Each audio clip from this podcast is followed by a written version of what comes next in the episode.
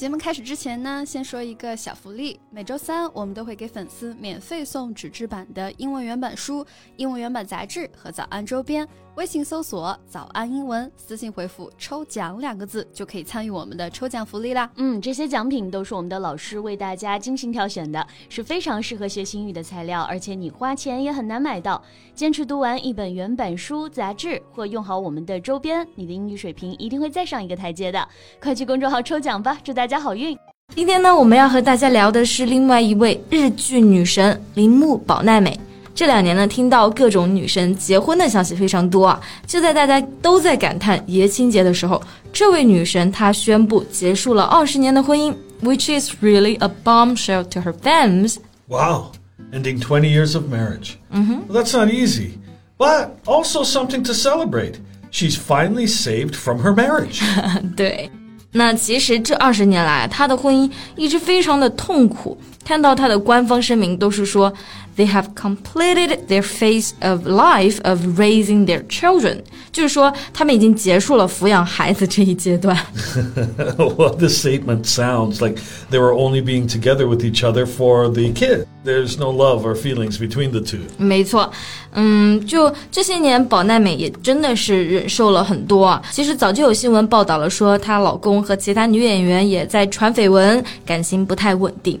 哎，不过 Colin，英文中如果形容这个感情不太好啊，怎么说比较合适呢？Uh, well, you can say their marriage has been on the rocks. On the rocks， 直译就是在石头上，所以就可以表示那种很危险、很颠簸的状态了。Can I use this phrase to describe something else? Yeah, it's used to describe a relationship or enterprise that is experiencing difficulties and likely to fail. All right，就是说还可以用来形容 enterprise，就是事业，事业不太稳定。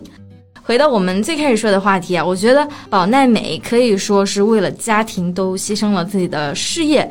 She almost sacrifices her career for the sake of the children.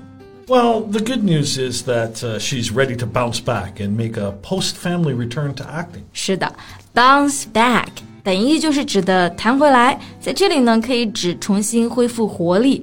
好消息就是啊，他已经准备好重新回归事业和自己的人生了，真的是非常的敢爱敢恨。所以呢，我们今天呢就一起在节目里聊聊他的故事。So I knew that she was once one of the most famous A-list actresses in Japan.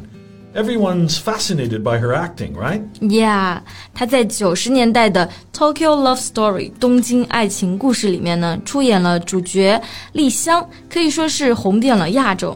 She rose to fame with that role.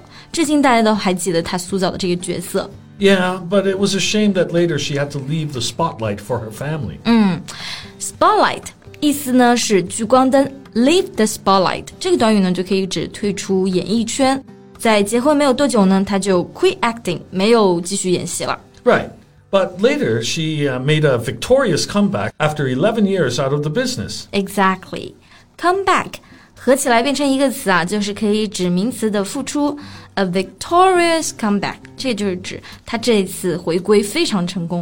那英语中是不是经常用到这个词表示明星的回归呢 ？Yeah, if a person in public life makes a comeback, they start doing something again which they had stopped doing, or they become popular again. 嗯，宝奈美这一次已经算得上 a middle-aged comeback，就是中年复出了。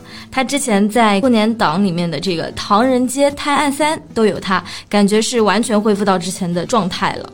Right, and uh, some people are experiencing midlife crisis at this age. 啊，是的，a midlife crisis 就是指的中年危机了。而宝奈美呢，她在公开发布的这个宣布离婚的视频里面，就完全没有那种不开心或者是中年危机的感觉。Instead, she looks more stunning and much happier. Well, I guess she finally cast off the shackles and became what she always wanted to be. Cast off the shackles? Um, can you explain this phrase? Oh, yeah, sure. Um, to cast off is to throw away something unwanted. And shackles is the tool you use with a criminal to prevent them from running. Ah, I see. So cast off 意思就是解开，而 shackles 可以指那种手铐。那比喻的含义呢，就是桎梏了。所以说 cast off the shackles 就是说他终于解脱了，可以做自己想做的事情，而不是带娃了。Yeah, she had been a housewife or. Uh, homemaker for over 10 years, right? Her husband just wanted her to manage a home and raise children. Yeah, yeah, yeah. Housewife 就是指的家庭主妇，或者我们也可以用到另外一个词，就是 homemaker。我其实一直在想啊，为什么她的丈夫一定要她牺牲自己的职业？因为她已经当时在这个 career life 里面算是在巅峰了。 Now, this happens often. Uh, the traditional stereotypes are women are more likely than their husbands to take care of the house and children, and men remain the primary caretakers of their job, the, the car, and, and the yard. 对对对，主要是因为这些传统的 stereotype，就是传统的这些观念。那日本呢更加是这样啊，因为他们女性呢就是 famous for being good at managing a house，嗯，感觉女性就是要持家， 那妈妈就应该要负责做家务，这才是他们觉得的 a good wife。Yeah. It's really sad that even successful women have to sacrifice their dreams in order to meet the standard. 嗯，其实，嗯，刚生完宝宝的时候啊，这个保奈美她就想复出过，但是她的丈夫不太高兴，不仅要每天查岗，而且还禁止她和剧组聚餐，或者是其他的这种 social activities. 嗯，sounds like he's very domineering. Domineering? Yeah, it's um trying to control other people without considering their opinions or feelings. 啊，就是很有控制欲的那种盛气凌人的感觉。More or less like a control freak. Yeah, right. They are very similar words. 总之呢，我觉得保奈美离婚这件事情啊，可以说是走出了非常勇敢的一步。如今再次起航的她，就像主演的莉香一样，敢爱敢恨，自信自由。好了，那今天的节目呢就到这里结束了。最后再提醒大家一下，节目的所有内容我们都给大家整理好了文字版的笔记，欢迎大家到微信搜索“早安英文”，私信回复“笔记”两个字来领取我们的文字版笔记。